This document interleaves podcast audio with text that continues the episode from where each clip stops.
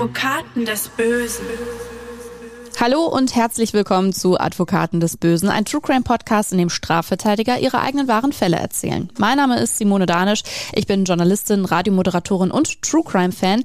Diesmal ist Burkhard Benneken bei mir. Hallo an dich. Genau, und der kommt gerade aus dem Schwurgericht. Um 20 Messerstiche ging es heute, Simone, die zum Glück, muss ich sagen, nicht tödlich waren, aber schon harte Kost. Und jetzt geht's bei uns hier in eine neue spannende Akte. Genau, nicht so harte Kost, aber wir befassen uns in der heutigen Akte mit einem Thema, das wir so auch noch nicht bei uns im Podcast besprechen besprochen haben, aber das unheimlich wichtig ist. Es geht um Stalking, ein Straftatbestand, der für euch als Juristen erst im Laufe der letzten Jahre an Fahrt aufgenommen hat, weil sich da erst die rechtliche Lage zum Stalking ja immer weiter ausgeformt hat, Burkhard. Absolut. Ursprünglich war ja Stalking im klassischen Sinne, wie man es jetzt heute so begreift, ähm, gar nicht strafbar, sondern nur in bestimmten Konstellationen, wenn du zum Beispiel die Gesundheit eines anderen dadurch nachweislich beschädigt hast. Und das war natürlich immer sehr schwierig für Geschädigte dann überhaupt diesen Nachweis zu führen. Und deshalb sind so, ja, die klassischen Stalking-Verhaltensweisen, man fährt immer an dem Haus vorbei, man schickt dem anderen SMS ohne Ende oder so ähnliches, die waren ursprünglich gar nicht von der Strafbarkeit erfasst. Mhm. Und daher gab es da halt eben auch sehr, sehr wenige Strafanzeigen. Und erst seit dem Jahre 2007 haben wir überhaupt erst in Deutschland den Paragraphen 238 des Strafgesetzbuches Nachstellung. Und da gibt es, um vielleicht schon mal kurz vorab einen Überblick zu geben, mhm. verschiedene Modalitäten, die man da erfüllen kann. Also so in der herkömmlichen Fassung, wenn du jetzt jemandem einfach so in Anführungszeichen nachstellst, also ihn ständig belästigst und das eine gewisse Grenze überschreitet, dann kriegst du in Deutschland hierfür bis zu drei Jahren Freiheitsstrafe. Das ist das Maximum. Es geht aber auch noch härter, nämlich in besonders schweren Fällen. Da gibt es nämlich dann eine Freiheitsstrafe bis zu fünf Jahren und mhm. das ist dann äh, zum Beispiel der Fall, wenn durch die Tat eine Gesundheit Gesundheitsschädigung hervorgerufen wird. Ähm, oder auch, und das ist eine ganz wichtige Vorschrift, die ist nämlich in Paragraph 238 Absatz 2 Nummer 3 geregelt, wenn dem Opfer durch eine Vielzahl von Tathandlungen über einen Zeitraum von mindestens sechs Monaten nachgestellt wird. Also wenn diese ganze Geschichte, dieses ganze, ja, äh, psychische Folter wird es ja oft genannt, länger als sechs Monate dauert, dann müssen Stalker in Deutschland jetzt unheimlich aufpassen, weil da droht ihn dann bis zu fünf Jahre Gefängnis. Und das ist schon eine erhebliche Strafandrohung.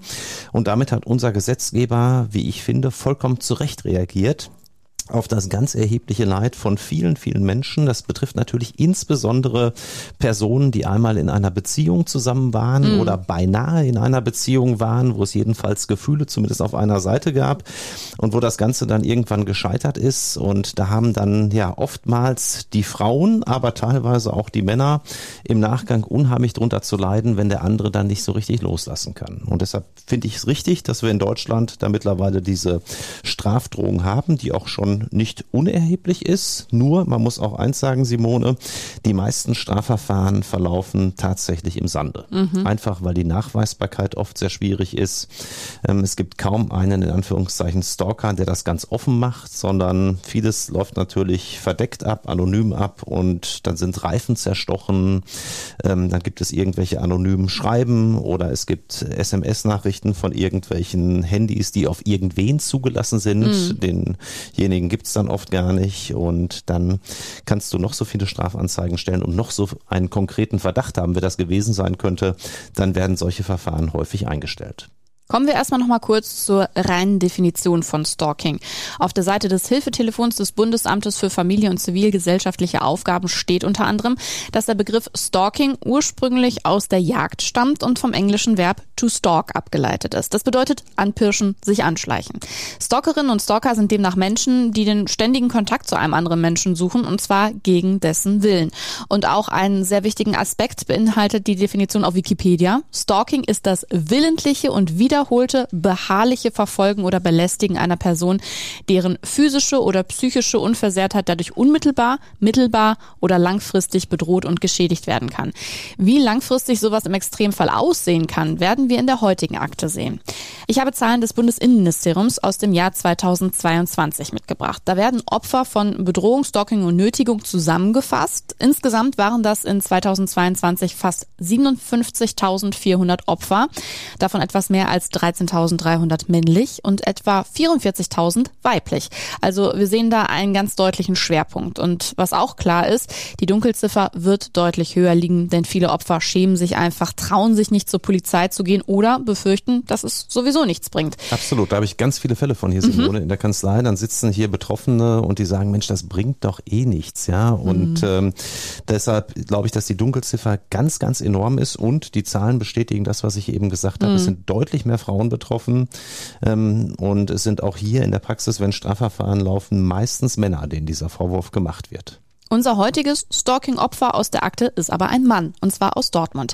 Er heißt Uwe. Und der Fall an sich ist deutschlandweit bekannt geworden, weil Uwe immer wieder selbst an die Öffentlichkeit getreten ist.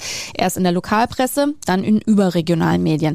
Denn das schiere Ausmaß des Stalkings ist so fast schon einmalig. Und die Ermittlungsbehörden konnten lange so gut wie nichts in dem Fall unternehmen. Über 30 Jahre wurde Uwe insbesondere mit Anrufen, Faxen und Anrufbeantworternachrichten bombardiert. Teilweise mehrere hundert Mal Mal am Tag. Angefangen hat das Ganze sogar schon genau genommen in den 80ern, wie wir gleich sehen werden. Äh, wann bist du mit dem Fall in Berührung gekommen, Burkhard? Wenn ich jetzt nochmal auf meine vor mir liegende Akte schaue, mhm. Simone, dann habe ich die aufgemacht im Jahre, nee, das war die zweite Akte, da kommen wir später noch drauf, äh, Anfang 2015. Mhm. Im Januar 2015 war mein Mandant Herbert zum ersten Mal bei mir, ja, und ähm, das Ganze zog sich dann auch von meiner strafrechtlichen Tätigkeit her über Jahre. Mhm. Und davor gab es auch schon eine lange, lange Vorgeschichte, wie wir merken. Ja, deinen Mandanten werden wir für diese Akte, du hast es ja schon angedeutet, Herbert nennen.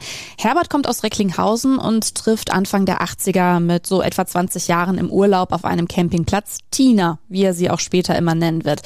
Das ist aber nur ihr Spitzname. Tina ist mit ihren Eltern auf dem Campingplatz. Die beiden freunden sich an, das war's. Und lange passiert da auch nichts mehr.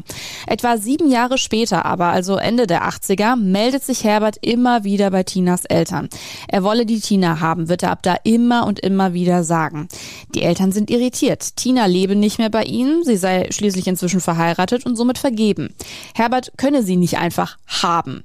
Dieser will das aber nicht wahrhaben, ruft ab da immer wieder bei Tinas Eltern an. Wir haben für diesen Podcast auch mit Herbert sprechen können und hier schildert er für uns, wie alles aus seiner Sicht angefangen hat. Ja, die Geschichte ist, fängt so an. Ich habe sie, die Tina, auf dem Campingplatz kennengelernt, waren mal Wochenende zusammen und so in der Sommerferien waren wir auch ein bisschen unterwegs gewesen, ein bisschen was unternommen, Händchen gehalten, ein bisschen rumgeschmust, ja. Ja, und das war's dann. So, dann ging es so weiter, bis wir natürlich nicht mehr am Campingplatz waren. Dann ging es telefonisch weiter. Ich weiß ja, wo sie gewohnt hat. Ich habe öfter mal vorbeigefahren. Also quasi nur durchgefahren, die angehalten so. Und nicht nur das, bestellte Taxen halten vor dem Elternhaus, Pizzalieferungen kommen an. Einmal hält ein ganzer Kohlelaster bei den Eltern. Sogar ein Bestattungsinstitut ruft an. Und jetzt fangen die Anrufe auch bei Uwe an, Burkhardt. Und Uwe schildert das, was ihm dann da so passiert, durch meinen Mandanten Herbert, wie sich später herausstellt, in folgender Weise.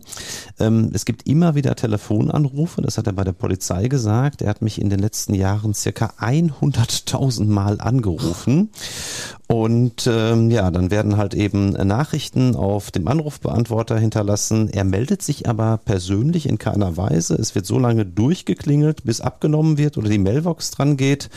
Und ja, es ist im Prinzip ein einziger Horror für Uwe, weil er natürlich ja im Prinzip Tag und Nacht diese Anrufe bekommt. Dann geht seine Mailbox dran, da wird dann aber keine Nachricht hinterlassen. Und ähm, wenn man sich das vorstellt, um die 100.000 Anrufe, die er da bekommen hat in einigen Jahren, das ist schon wirklich heftig. Mhm. Der Anrufbeantworter von Uwe läuft immer wieder voll. So war das früher noch. 99 Nachrichten, dann ist das Band einfach voll. Immer wieder. Es hagelt Beschimpfungen gegen ihn und die sich immer wiederholende Forderung Herberts, er wolle die Tina haben. Anfang der 90er ist das Thema Stalking aber natürlich noch Neuland für die Polizei. Wir haben es ja auch schon gerade gehört, seit wann es diesen äh, Straftatbestand überhaupt erst gibt. Uwe wird geraten, nicht auf Herbert einzugehen und tauscht mit seiner Mutter zum Beispiel die Wohnung. Aber eines Tages ruft diese an. Jemand versuche, die Tür einzutreten, sagt sie. Herbert will mit dem Auto daraufhin flüchten, wird aber von Nachbarn eingekesselt. Die Polizei kommt. Es gibt einen Platzverweis und eine zeitweise Einweisung in die Psychiatrie. Aber auch von dort aus hören diese Anrufe einfach nicht auf. Und Ende 1992 dann gibt es das erste Urteil gegen Herbert Burkhardt. Genau, damals noch nicht wegen Nachstellung nach Paragraph 238 Strafgesetzbuch, weil, wie ausgeführt, es den Tatbestand noch gar nicht gab, mhm. sondern das Amtsgericht Recklinghausen hat meinen äh, Mandanten, ich war damals selbst noch Schüler zu dieser Zeit wohlgemerkt, ähm, verurteilt. Und zwar steht im Tenor wegen Körperverletzung in zwei Fällen, in Tateinheit mit Beleidigung sowie wegen fortgesetzter Sachbeschädigung, also auch so typische in Anführungszeichen Stalker-Delikte. Mhm. Und er hat damals äh, in dem Verfahren äh, eine Gesamtfreiheitsstrafe von neun Monaten ausgesetzt zur Bewährung bekommen. Und ähm, das Gericht hat damals schon gesagt, naja, es gibt schon erhebliche Zweifel, ob dieser Herbert damit aufhört, weil er halt eben, ich verkürze das jetzt mal, unheimlich fanat wirkt in mhm. die Tina. Und dann ist zum Schluss des Urteils aber ausgeführt, das Gericht hat unter Zurückstellung von Bedenken die Vollstreckung dieser Strafe zur Bewährung ausgesetzt. Für eine positive Sozialprognose spricht die in der Hauptverhandlung äh, abgegebene Absichtserklärung des Angeklagten, also sich vollkommen fernzuhalten, nicht mehr anzurufen und so weiter. Wenn auch aufgrund der mit dem Angeklagten gemachten Erfahrungen diesbezügliche Zweifel nicht von der Hand zu weisen sind, schreibt das Gericht, so ist es andererseits zu bedenken, dass der Angeklagte stets erklärt hat, er wolle die Ablehnung der Tina mit eigenen Ohren hören. Nachdem er dieses Ziel nun erreicht hat und wahrgenommen hat, dass die Zeugin offenbar eine glückliche Ehe führt mit dem Uwe, ist ein Gesinnungswandel des Angeklagten nicht völlig ausgeschlossen. Es erschien daher vertretbar, dem Angeklagten eine Bewährungschance einzuräumen. Ich darf das mal kurz zusammenfassen, mhm. Simone. Das Gericht hatte damals schon erhebliche Bedenken, die Bewährung überhaupt noch auszusprechen, weil sie Herbert äh, ganz offensichtlich war selbst noch nicht dabei in der Hauptverhandlung, als jemand kennengelernt hat, der unheimlich, ja, verhaftet wirkt, der gar nicht von Tina loslässt. Dann hat er aber diese Erklärung abgegeben, nachdem dann wohl Tina dort auch in der, in der äh, Gerichtsverhandlung gesagt hatte, ich bin jetzt glücklich verheiratet und ich will wirklich nichts mit dir zu tun haben, lieber Herbert. Ähm, da soll er dann wohl erklärt haben, er hätte das jetzt verstanden und das hat das Gericht dann dazu bewegt, trotz dieser, ja, jahrelang damals schon dauernden Delikte und auch der Vielzahl Delikte, Delikte zu sagen, wir schicken diesen Herrn nicht ins Gefängnis, sondern geben ihm noch einmal eine Chance, auch wenn, das muss man sagen, das ergibt sich gleich aus dem Weiteren, die Prognose des Gerichts im Nachhinein sich als falsch erwiesen hat. Mhm. Und ich finde, diesem Urteil merkt man an, dass das Gericht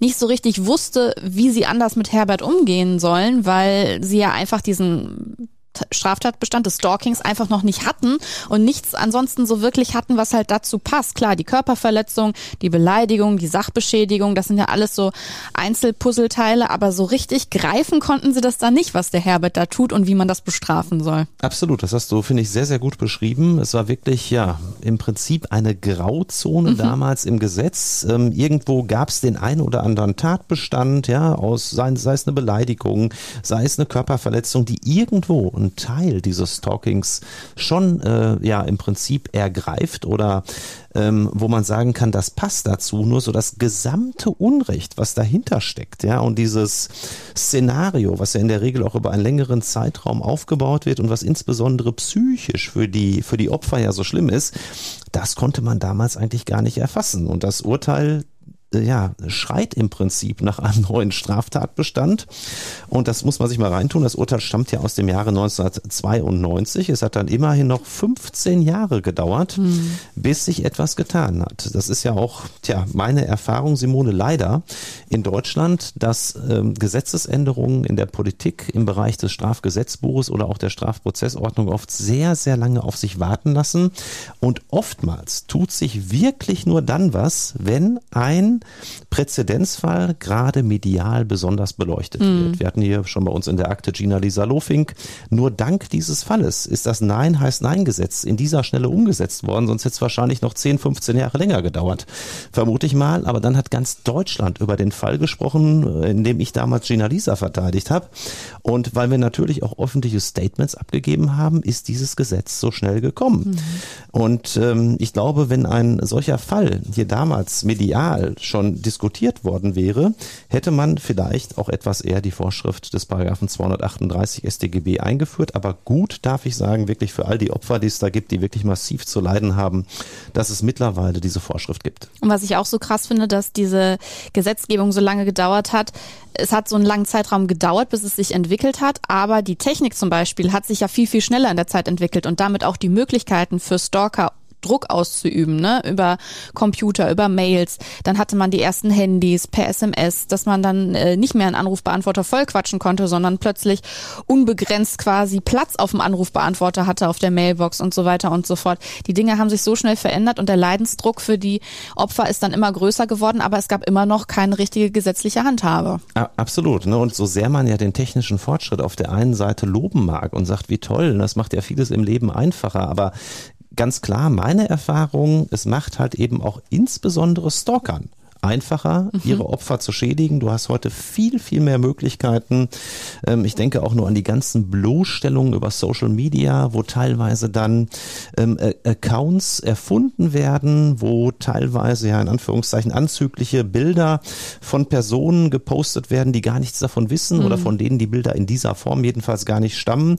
Und ich glaube auch, Simone, ich habe gerade noch so einen Vortrag gehört zur künstlichen Intelligenz, wenn das so weitergeht, dann wirst du demnächst kaum noch erkennen können, können. Ist das überhaupt ein echtes Bild oder ein gefaktes Bild? Weil die künstliche Intelligenz auch da den Stalkern leider, leider in die Karten spielt und das muss man bei allem technischen Fortschritt, glaube ich, auch immer so ein bisschen berücksichtigen. Mhm. Ja, und aus dem Urteil von damals wird auch klar, Uwe ist Ende der 80er, Anfang der 90er nicht das einzige Opfer von Herbert. Da lesen sich ja zahlreiche Geschichten im Urteil. Tja, tatsächlich ging es nicht nur um Tina und ihren äh, Ehemann Uwe, sondern er lernte wohl auch noch eine, zumindest eine andere Frau kennen. Eine Nicole ist im Urteil erwähnt. Ähm, der solle da entsprechend in Lokalen, in Anführungszeichen, aufgelauert haben und hätte ständig herübergeguckt. Ähm, er soll auch vor einem Kino gewartet haben in Recklinghausen und soll dort, nachdem man dann ins Kino gegangen sei, Autos zerkratzt haben. Also eine ganze Reihe von ähm, Delikten, die da verübt worden sind und auch eine Reihe von anderen Opfern, abgesehen jetzt von äh, Tina und Uwe. Es hat also zu dem Zeitpunkt dann ähm, ja eine ganze Reihe von Menschen getroffen. Mhm. Aber bei keinem ging es quasi so extrem in die Tiefe wie bei Uwe und bei Tina. Herbert zahlt nach dem Urteil im Jahr 1992 auch erst ein paar hundert Mark Schmerzensgeld an Uwe. Laut Bewährungshelfer bleiben die aber irgendwann aus, da Herbert arbeitslos sei. Eine Fangschaltung der Telekom wird die Anrufe von Herbert auch in der Folgezeit dokumentieren. Es sind teilweise mehrere hundert pro Tag.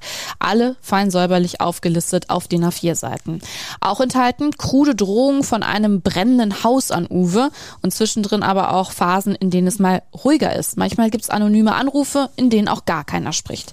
Für den Hintergrund möchte ich einmal genauer darauf schauen, wer Uwe eigentlich ist. Also er ist gelernter Schlosser, geht aber seit Jahren seinen beiden Leidenschaften nach, Schlager und Sport. Als Moderator und mit einer eigenen kleinen Produktionsfirma ist er gerade in Dortmund schon recht bekannt. Deswegen steht natürlich auch seine Nummer seiner Firma, wie es sich in einem Impressum gehört, auch öffentlich im Internet einlesbar. Seine Familie hat geheime Nummern, aber die geschäftlichen Kontaktdaten von Uwe bleiben eben öffentlich. Uwe wird über Jahre die Anrufe sammeln, wird sie teilweise aufzeichnen, legt Aktenordner voll mit Faxen und Mails an. Wir haben Herbert gefragt, warum er nach dem ersten Urteil nicht lassen konnte und einfach weitergemacht hat ja, gucken Sie mal, wenn das jetzt so lange geht, von, ich sag jetzt mal 80 bis heute, so tief drin, wie soll, wie soll sowas raus? Das soll jetzt nicht irgendwie krankhaftes Verhalten sein, oder er hat daraus nichts gelernt. Das ist so tief drin, wie soll man sowas rauskriegen? Mit Tabletten? Dann machen, machen sie vielleicht für, für eine Woche, sagen wir mal zwei, drei Wochen, einen Monat. Und dann kommt das wieder. Und? Und das jahrelange Stalking geht an Uwe auch nicht spurlos vorbei. Ein ärztliches Attest belegt, dass Uwe durch die Dauerbelastung unter anderem unter Blutdruckschwankungen, Schlaf- und Konzentrationsstörungen, Magenbeschwerden und Depressionen leiden soll. Er geht aber auch immer wieder mit seiner Geschichte an die Öffentlichkeit. Erst in den lokalen Medien, bald wird diese Never-Ending Stalking Story auch deutschlandweit bekannt. Herbert hat diese Berichte auch alle mitbekommen. Wir haben ihn nach seiner Sichtweise danach gefragt. Ja, er genießt die Opferrolle. Er will gerne gut dastehen. sondern so nach dem Motto, dass ich nur Schuld habe. Endeffekt schon, weil ich habe ja angefangen. Aber er hätte, sage ich mal, nicht so weit in die Öffentlichkeit gehen brauchen. Hätte er mal anders machen können. Es kommt dann auch strafrechtlich zum weiteren Schlagabtausch zwischen Stalker und Opfer. Nimm uns da mal mit rein in die Akten Burkhardt in den folgenden Prozess. Uwe geht dann wieder zur Polizei und sagt dann halt eben auch, ähm, dass er schon ja seit äh, Ewigkeiten von Herbert gestalkt wird und dass es jetzt wieder ganz, ganz, ganz massiv sei. Äh, gerade seit September 2014 gäbe es wieder permanent neue Anrufe und deshalb erstattet ähm, Uwe dann am 19. November 2014 bei der Polizei nochmals Anzeige, überreicht dann auch zum Nachweis nochmal die ganzen alten Geschichten, um auch entsprechend den Hintergrund äh, verständlich zu machen und sagt halt eben wieder, dass äh, immer wieder aufgelegt wird, die Rufnummer immer unterdrückt ist und er aber ganz klar der Meinung ist, dass es weiter Herbert sein muss, ein anderer im Prinzip gar nicht in Frage kommt. Und tja, daraufhin läuft dann ein neues Strafverfahren gegen ähm, Herbert an. Mittlerweile war natürlich die alte Bewährung längst abgelaufen aus dem Urteil des Amtsgerichts Recklinghausen und zwischendurch ist auch nichts Neues zur Verurteilung gelangt.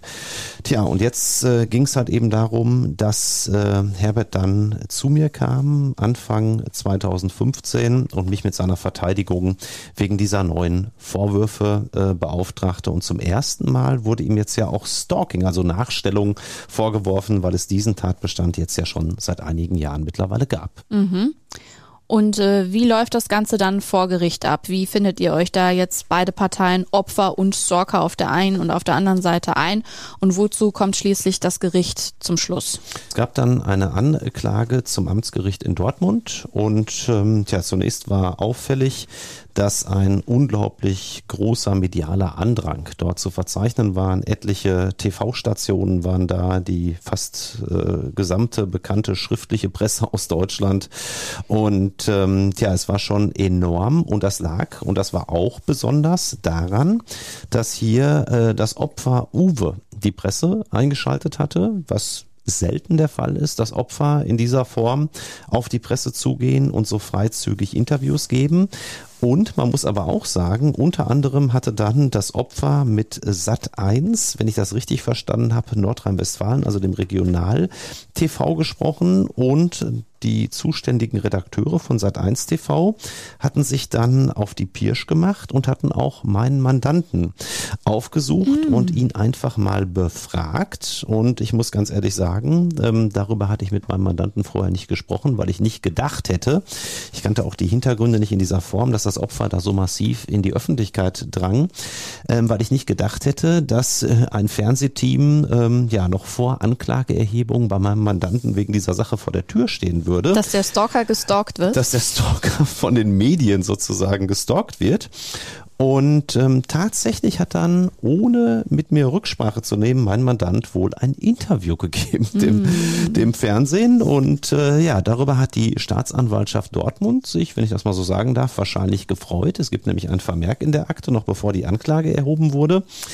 Ähm, und da steht drin, ähm, Sat1 Regional Dortmund hat den Beschuldigten gestern interviewt und dieser habe in dem Interview angeblich zugegeben, dass er den Anzeigeerstatter stalken würde. Und daraufhin fragt natürlich in einem Anruf der geschädigte Uwe bei der Staatsanwaltschaft nach, ob jetzt nicht endlich mal mit einer Anklage zu rechnen sei.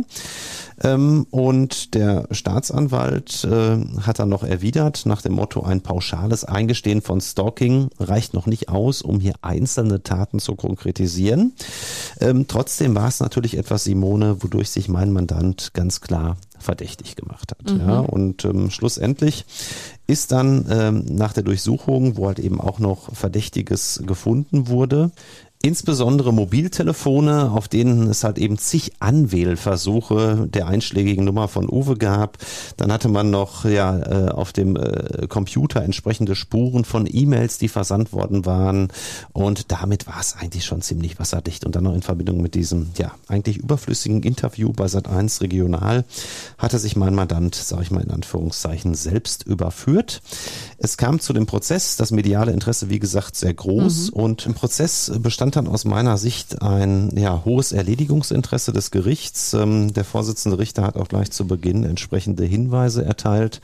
Natürlich war das für das Amtsgericht auch Neuland mit dem Paragraphen 238 Strafgesetzbuch und natürlich hat letztendlich auch, sag ich mal, so ein bisschen uns in die Karten gespielt, Simone, dass das Opfer hier in Anführungszeichen die Presse bestellt hatte es wirkte schon so, ich möchte an niemandem zu nahe treten und ich habe auch absolutes Verständnis dafür, dass solche Handlungen für das Opfer wirklich dramatisch waren. Aber ich hatte auch so ein bisschen den Eindruck, dass da jemand, ähm, der ja auch in diesem Bereich so gearbeitet, der Medien, äh, gerne auch mal selbst in den Medien stattfindet. Und ähm, der Uwe hat ja nun wirklich zahlreiche Interviews gegeben und es wirkte schon so ein bisschen, als wenn man, naja, sich auch vielleicht möglicherweise ganz gerne öffentlich äh, dargestellt sieht. Und ähm, mein Eindruck war, dass das ermöglicht hat, dass wir einen in Anführungszeichen Deal gemacht haben, der nicht ausdrücklich protokolliert wurde, aber es gab ein Vorgespräch und dann gab es auch ein komplettes Geständnis meines Mandanten, was das Gericht sehr honoriert hat, ähm, auch ganz klar gemacht hat, dass nicht unbedingt all das nachweisbar gewesen wäre, jedenfalls nicht ohne weiteres, was dem Angeklagten zur Last gelegt wurde. Die Anklageschrift ging ja von mehreren Taten aus mhm. und wie, ich hatte es eben schon erwähnt, die Staatsanwaltschaft hatte schon Probleme, das zu konkretisieren und genau alles meinem Mandanten zuzuordnen. Ja, und dadurch, dass äh, Herbert dann gemeinsam mit mir gesagt hat, wir machen hier reinen Tisch, wir wollen hier keinen riesen äh, Schauprozess durchführen. Ähm, er hat da Mist gebaut, er sieht das ein, ähm, hat das Gericht gesagt, das wird sehr, sehr honoriert und trotz zahlreicher Vorbelastungen, die dann auch alle aufgezählt wurden aus den den letzten Jahrzehnten, hat das Gericht hier wirklich eine Minimalstrafe gemacht von mhm. gerade einmal drei Monaten mit Bewährung. Mhm. Das ist äh, schon wirklich eine, eine sehr milde Strafe. Natürlich hat das Gericht auch gesagt, eine Geldstrafe kam jetzt nicht mehr in Frage ähm, aufgrund der Vorbelastungen. Das Gericht hat entscheidend berücksichtigt, dass die letzte Verurteilung wegen einer Tat auch hier entscheidend, insbesondere im Jahre 1992 stattgefunden hat und also deretwegen jedenfalls Uwe betroffen war und ähm, tja, dadurch kam es halt eben dann zu milden drei Monaten mhm. mit Bewährung die wir allerdings trotzdem nicht akzeptiert haben. Da kommen wir gleich zu. Aber jetzt nochmal ganz kurz zum Urteil. Das finde ich ja ganz spannend. Das Urteil ist ja auch wegen Körperverletzung ausgesprochen worden. Und das finde ich ganz interessant an der Stelle, weil bei Körperverletzungen denken wir ja oft an den Klassiker, sowas wie es gibt einen auf die Nase oder so. Aber Burkhard, hier geht's ja bei der Körperverletzung um was anderes. Und zwar äh, um die gesundheitlichen Einschränkungen, die Uwe am Ende hatte. Ne? Erklär uns das mal genauer, wie das sein kann. Absolut. Ein interessanter Faktor. Also ich lese erstmal vielleicht aus dem mhm. Urteil vor, was Gerne. man dazu der Körperverletzung festgestellt hat, warum man überhaupt wegen Körperverletzung verurteilt hat. Nämlich der Zeuge Uwe leidet aufgrund des jahrelangen Telefonterrors durch den Angeklagten an einer chronischen Belastungsreaktion mit Bluthochdruck, chronischer Gastritis, depressiven Episoden und Spannungskopfschmerzen. Auch in dem Zeitraum September 2014 bis November 2014 ist der Anklagezeitraum hier, litt das Opfer jeweils bei Wahrnehmung der überwiegend anonymen Anrufe des Angeklagten an einer Art Panikreaktion, die sich durch Schwindel, Zittern, Steigerung des Blutdrucks, Magenkrämpfen und einem schmerzhaften Druckgefühl vor allem im Nacken äußerte. Seit November 2014 nahm der Geschädigte auch vermehrt Schlaftabletten, um wenigstens nachts etwas zur Ruhe zu kommen. Weitergehende Veränderungen seiner Lebensführung hat der Zeuge nicht vorgenommen, da er sich sein Leben, welches aufgrund der Familie und der beruflichen Tätigkeit stark an seinen Wohnort und sein bestehendes Lebensumfeld angebunden ist, nicht kaputt machen lassen wollte. Also das sind die Hintergründe, warum es halt eben auch zu einer Verurteilung wegen Körperverletzung äh, gekommen ist. Es ist hier tatsächlich keine körperliche Einwirkung der Gestalt geschehen, dass ähm, mein Mandant Herbert zugeschlagen hat, was man normalerweise bei einer Körperverletzung erwartet oder mit irgendeinem Gegenstand auf den anderen eingehauen hat, sondern er hat äh, eine Einwirkungshandlung vorgenommen, die auf anderem Gebiet lag und dadurch gab es eine psychische Folgewirkung, die aber dann auch einen Körperverletzungserfolg, wie wir juristisch sagen, begründet. Mhm. Und deshalb erfolgte hier auch eine Verurteilung wegen Körperverletzung. Und was ich auch echt spannend finde, erst in diesem Jahr des Urteils äh, wird mal ein psychiatrisches Gutachten überhaupt zu Herbert angefertigt. Im Alter von 54 Jahren. Und das, obwohl diese Geschichte ja auch schon so lange läuft. Das Amtsgericht Dortmund ordnet dieses Gutachten an Burkhardt. Und dann kommt ein renommierter Sachverständiger, auch aus dem Dortmunder Bereich, der meinen Mandanten umfassend untersucht hat. Und der kommt dann im Prinzip bei der Frage, liegt da möglicherweise ja eine schwerwiegende psychische Störung vor, liegt da möglicherweise auch eine verminderte Schuldfähigkeit oder gar eine Schuldunfähigkeit vor, zu folgendem Ergebnis. Also er schreibt, die Analyse der Biografie weist Herbert im Übrigen als einen Menschen aus, der eher am Rande der Gesellschaft gelebt hat, eher eigenbrötlerisch war. Hinweise auf schwerwiegende Störungen auf psychiatrischem Fachgebiet ergeben sich nicht. Das ganze Tatgeschehen ist natürlich insofern auffällig, als dass der Proband, also Herbert, sich offensichtlich schon vor Jahrzehnten auf eine Beziehung mit einer Frau, Tina, fixiert hat, die er nur flüchtig kennengelernt hat. Das führte dazu, dass er sich früher offensichtlich auch in aggressiver Art und Weise ihrem späteren Ehemann und auch den Eltern von Tina äh, genähert hat und ausweislich der Anklageschrift einen sogenannten Telefonterror inszeniert hat. Herbert ist aber durchaus fähig, diesem kritisch gegenüberzustehen und er ist in der Lage einzusehen, dass es sich dabei um eine fixe Idee gehandelt hat, der er nachgegangen ist. Hinweise darauf, dass es sich etwa um ein wahnhaftes Geschehen handelt oder der Proband prinzipiell aus Gründen einer psychischen Beeinträchtigung nicht in der Lage wäre, Distanz zu nehmen von Tina, ergeben sich nicht.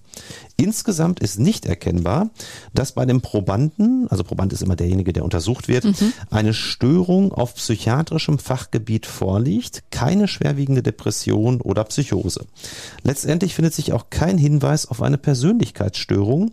Der Proband ist als durchschnittlich intelligent anzusehen, so dass sich auch kein Hinweis darauf ergibt, dass eine intellektuelle Minderbegabung bei ihm besteht. Die Frage der tiefgreifenden Bewusstseinsstörung, das ist ein Merkmal Simone im Sinne von Paragraph 20 Strafgesetzbuch für die Schuldunfähigkeit, muss ihr ohnehin nicht weiter diskutiert werden, so dass insgesamt nicht ersichtlich ist, dass bei Herbert eine Störung auf psychiatrischem Gebiet besteht und damit auch nicht ersichtlich ist, dass er schuldunfähig oder vermindert schuldfähig gewesen sein könnte. Das finde ich auf jeden Fall spannend, das nochmal zu hören. Ja, aber wir haben ja gehört, für Herbert gibt's am Ende halt trotzdem ein Urteil. Und so klang dieses damals am 10. Juli 2017 im Dortmunder Lokalradio. Uwe zeigte wenig Verständnis für die milde Strafe.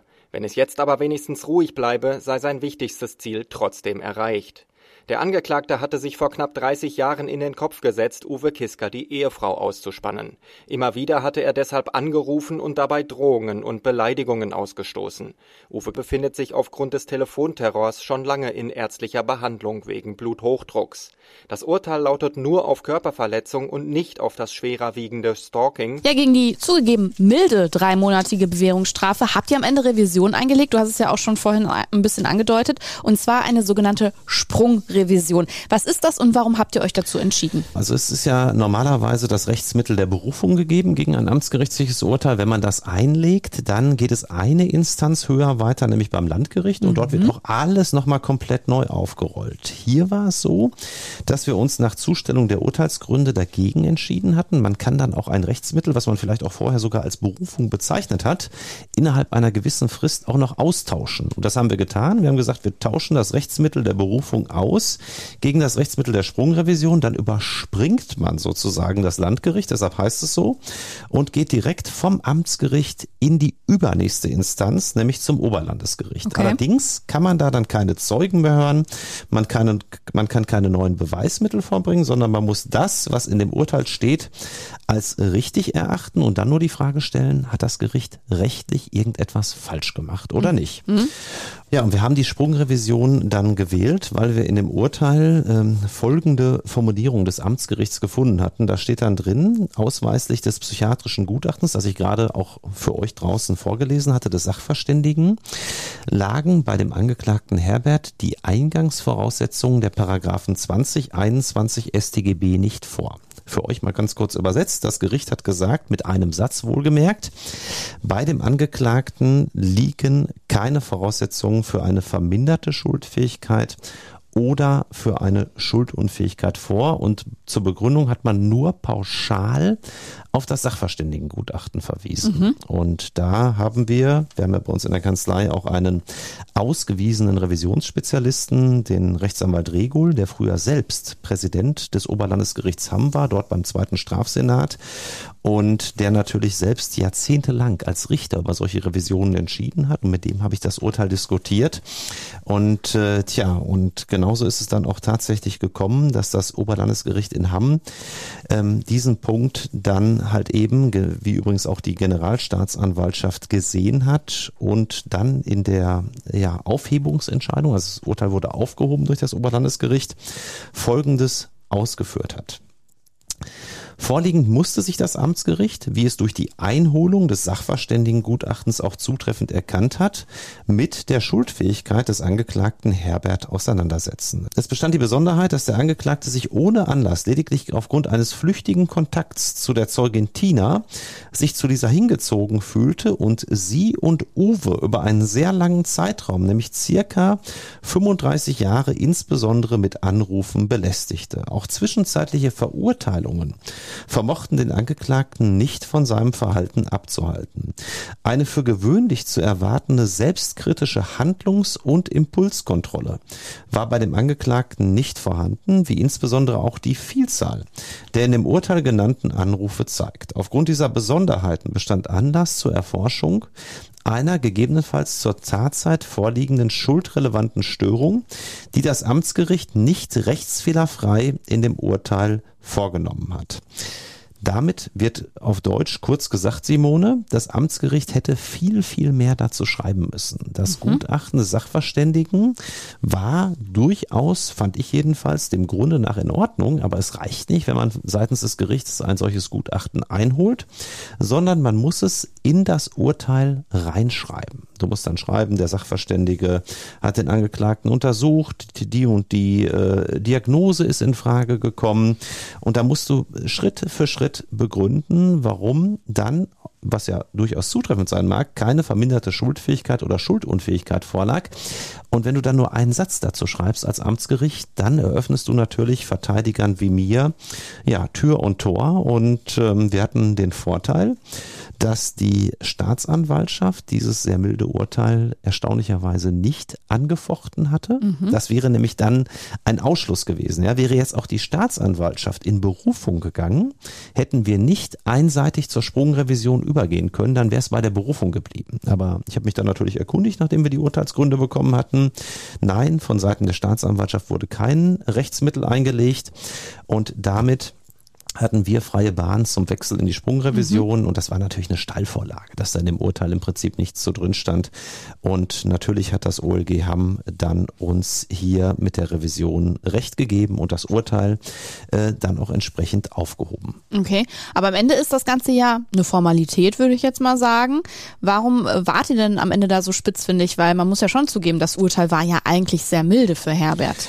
Es war sehr milde. Es war allerdings natürlich, wir haben jetzt nicht einfach nur aus Spaß eine, eine Sprungrevision eingelegt, eben. sondern wir haben eben gehört, es gab mehrere Vorbelastungen von Herbert, die noch in seinem Register standen. Und es ist so, wenn wir das Urteil jetzt akzeptiert hätten, dann wären die alten Belastungen über einen längeren mehrjährigen Zeitraum weiterhin in seinem Führungszeugnis hm. geblieben. Ja, und ähm, es ist so, dass diese neue Verurteilung zu drei Monaten mit Bewährung eine Verurteilung ist, die nicht ins Führungszeugnis eingetragen wird. Hm. Geldstrafen bis einschließlich 90 Tagessätzen und Freiheitsstrafen bis einschließlich drei Monaten, das ist auch gleich, gleichzeitig so das unterste, was überhaupt geht, mhm. ähm, werden nicht in das Führungszeugnis aufgenommen, wenn keine weiteren Vorstrafen dort verzeichnet sind. Mhm. Ja, kommt noch eine zweite Verurteilung hinzu, wird auch so eine kleinere Strafe aufgenommen. Und jetzt mhm. war unser Plan, dass wir gesagt haben,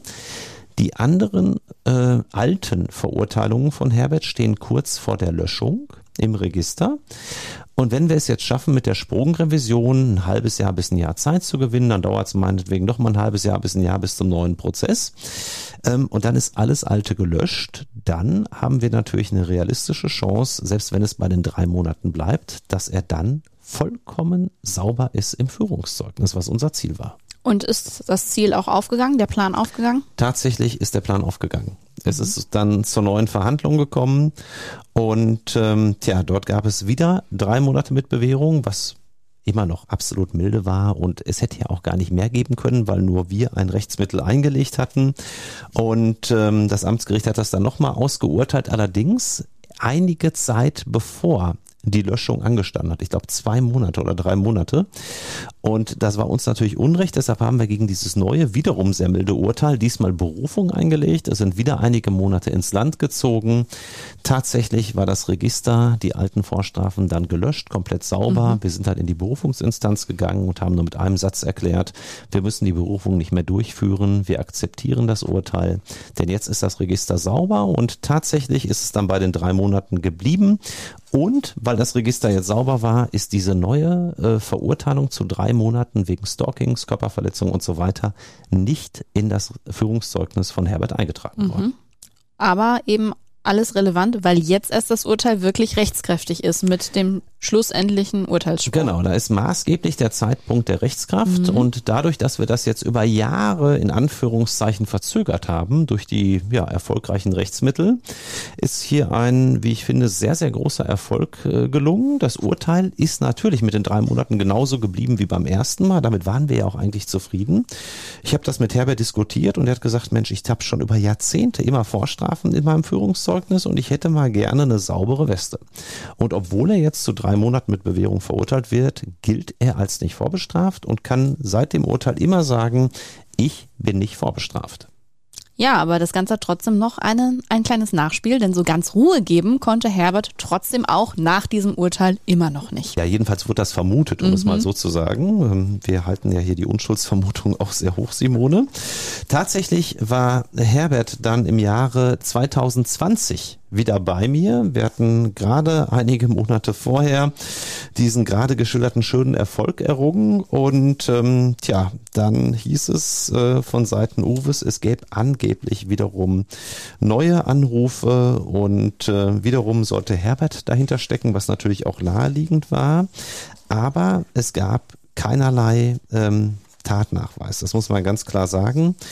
Die Staatsanwaltschaft hat dann noch entsprechend ermittelt. Uwe kochte natürlich vor Wut und hatte auch jetzt im Sinn natürlich Herbert endlich mal ins Gefängnis zu bringen, weil es ja immerhin diese drei Monate mit Bewährung gab und äh, Uwe behauptete jetzt neue Straftaten während laufender Bewährung. Ja, ich habe dann die Akte angefordert, die auch relativ schnell bekommen und ähm, dann genau das gemacht, was man im Strafrecht aus meiner Sicht als professioneller Strafverteidiger immer dann macht, wenn es keinen Tatnachweis nach Aktenlage gibt. Man gibt dann keine Erklärung in der Sache ab, sondern ich habe nur geschrieben, mit Schreiben aus Februar 2020 wird beantragt, das gegen Herbert geführte Ermittlungsverfahren gemäß äh, Paragraph 170 Absatz 2 StPO einzustellen. Da steht halt eben drin, wenn kein hinreichender Tatverdacht, dann soll eingestellt werden. Und dann habe ich noch ausgeführt, hinreichender Tatverdacht für ein wie auch immer geartetes strafbares Verhalten meines Mandanten besteht nach Aktenlage nicht. Und dann folgt noch meine Unterschrift. Und tatsächlich Tatsächlich hat die Staatsanwaltschaft wohl noch einige Monate geschaut, geguckt, ob man irgendwelche Anknüpfungspunkte findet, dass auch diese neuen Anrufe wiederum von Herbert ausgehen. Die hat man nicht gefunden und dann wurde mit Verfügung vom 17. Juni 2020 das Ermittlungsverfahren eingestellt. Da habe ich dann den Einstellungsbescheid bekommen, allerdings mit einem ausdrücklichen Zusatz, weil die ermittelnde Staatsanwältin unter uns gesagt, Simone wohl äh, davon sehr sicher ausging, dass Herbert hinter den neuen Anrufen offen steckt. Sie hat zwar nach 170 Absatz 2 wie von mir beantragt eingestellt, allerdings noch den Zusatz dazu geschrieben. Ich weise allerdings ausdrücklich darauf hin, dass Ihr Mandant in dem Fall, dass er in Zukunft erneut penetranten telefonischen Kontakt zu dem Anzeigeerstatter suchen sollte, mit der Einleitung eines neuen Ermittlungsverfahrens rechnen muss. Das war so ein bisschen der erhobene, der moralische Zeigefinger, so nach dem Motto, er wird es schon gewesen sein, wir können es nicht nachweisen. Das kann ich jedenfalls aus dieser Formulierung rauslesen. 30 Jahre, mehr als 30 Jahre Stalking-Geschichte. Da haben wir Herbert natürlich auch gefragt, ob er denn auch sowas wie ein schlechtes Gewissen hat. Nein. Warum? Gut, das war jetzt ein bisschen übertrieben, was ich da gemacht habe, ja. Aber ich will die Frau immer noch und ja, es bleibt dabei. Und interessanterweise fordert Herbert aber gleichzeitig härtere Strafen für Stalker. Also wenn man das Ganze jetzt so ansieht, was ich gemacht habe, Gegensatz zu die anderen alle Auto beschädigen, auf der Arbeit nachstellen und was ich alles jetzt bis so gelesen habe, die kennen sie vielleicht im Höchstfall fünf Jahre, vielleicht weniger, vielleicht ein bisschen mehr, aber nicht viel. Nicht so wie mein Fall. Also jetzt im Allgemeinen bestrafen, ja, könnten sie, können sie. Wie blickst du, Burkhard, rückblickend auf deinen Mandanten Herbert und diese wirklich außergewöhnliche Geschichte, die hier in den Akten vor uns liegt. Tja, es, es ist schon irgendwie irre. Und ähm, ich habe ja nicht nur die Seite, die beschuldigten Seite, wie hier bei, bei Herbert, sondern ich mhm. habe gerade einen Fall aus Mainz, wo ich eine junge Dame vertrete, die ja das gleiche Problem in, finde ich, noch krasserer Form mit ihrem Ex-Partner hat. Da geht es um teilweise viereinhalbtausend SMS, die sie pro Tag bekommt. Pro Tag? Pro Tag wohlgemerkt. Man weiß gar nicht, also manuell geht das gar nicht, mhm. sondern sondern er wird da irgendwelche Programme wahrscheinlich geschaltet haben. Er stand auch bei ihr mehrfach vor der Tür, hat ihr aufgelauert, aber nicht nur das. Bei einer Gelegenheit soll er auch entsprechende Salzsäure dabei gehabt haben, Ui. hat damit wohl die Briefkästen eingeschmiert, die auch direkt verätzt sind und dazu ein schönes Bild geschickt. Äh, beim nächsten Mal trifft es nicht deinen Briefkasten, sondern dein Gesicht. Dazu werden dann Bilder übersandt von Waffen, ähm, die er wohl auch tatsächlich besitzt, nach dem Motto, das ist genau die Waffe, mit der ich dich erschießen werde. Er hat sich schon bei ihr auf die Motorhaube geschmissen und ähm, ja, es gab in Mainz dann tatsächlich auch schon Gerichtsverfahren nach Jahren. Es ist jahrelang tatsächlich nichts passiert. Und im Rahmen dieses Gerichtsverfahrens hat man ihn dann auch mal kurzfristig in Untersuchungshaft gesteckt. Mhm. Er hat dann in der Hauptverhandlung sich entschuldigt, Besserung beteuert und tatsächlich, Simone, habe ich da mit meiner Mandantin besprochen, dass wir sagen, uns wäre im Prinzip eine Bewährungsstrafe lieber für den, obwohl er das mit seiner Ex-Freundin auch schon so ähnlich gemacht haben soll, als eine Haftstrafe, weil ja eine Bewährungsstrafe dann so eine Art Damoklesschwert sein kann und ähm, tja, dann haben wir das auch entsprechend beantragt.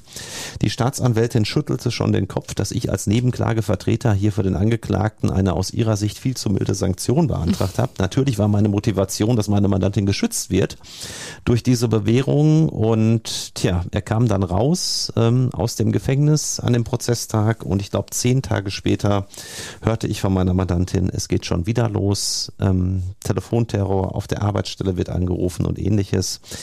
Ja, das haben wir natürlich dann wieder zur Anzeige gebracht und jetzt ist er vor kurzem dann wieder eingefahren. Diesmal sitzt er ab, da wird natürlich mit an Sicherheit grenzender Wahrscheinlichkeit die alte alte Bewährung auch widerrufen.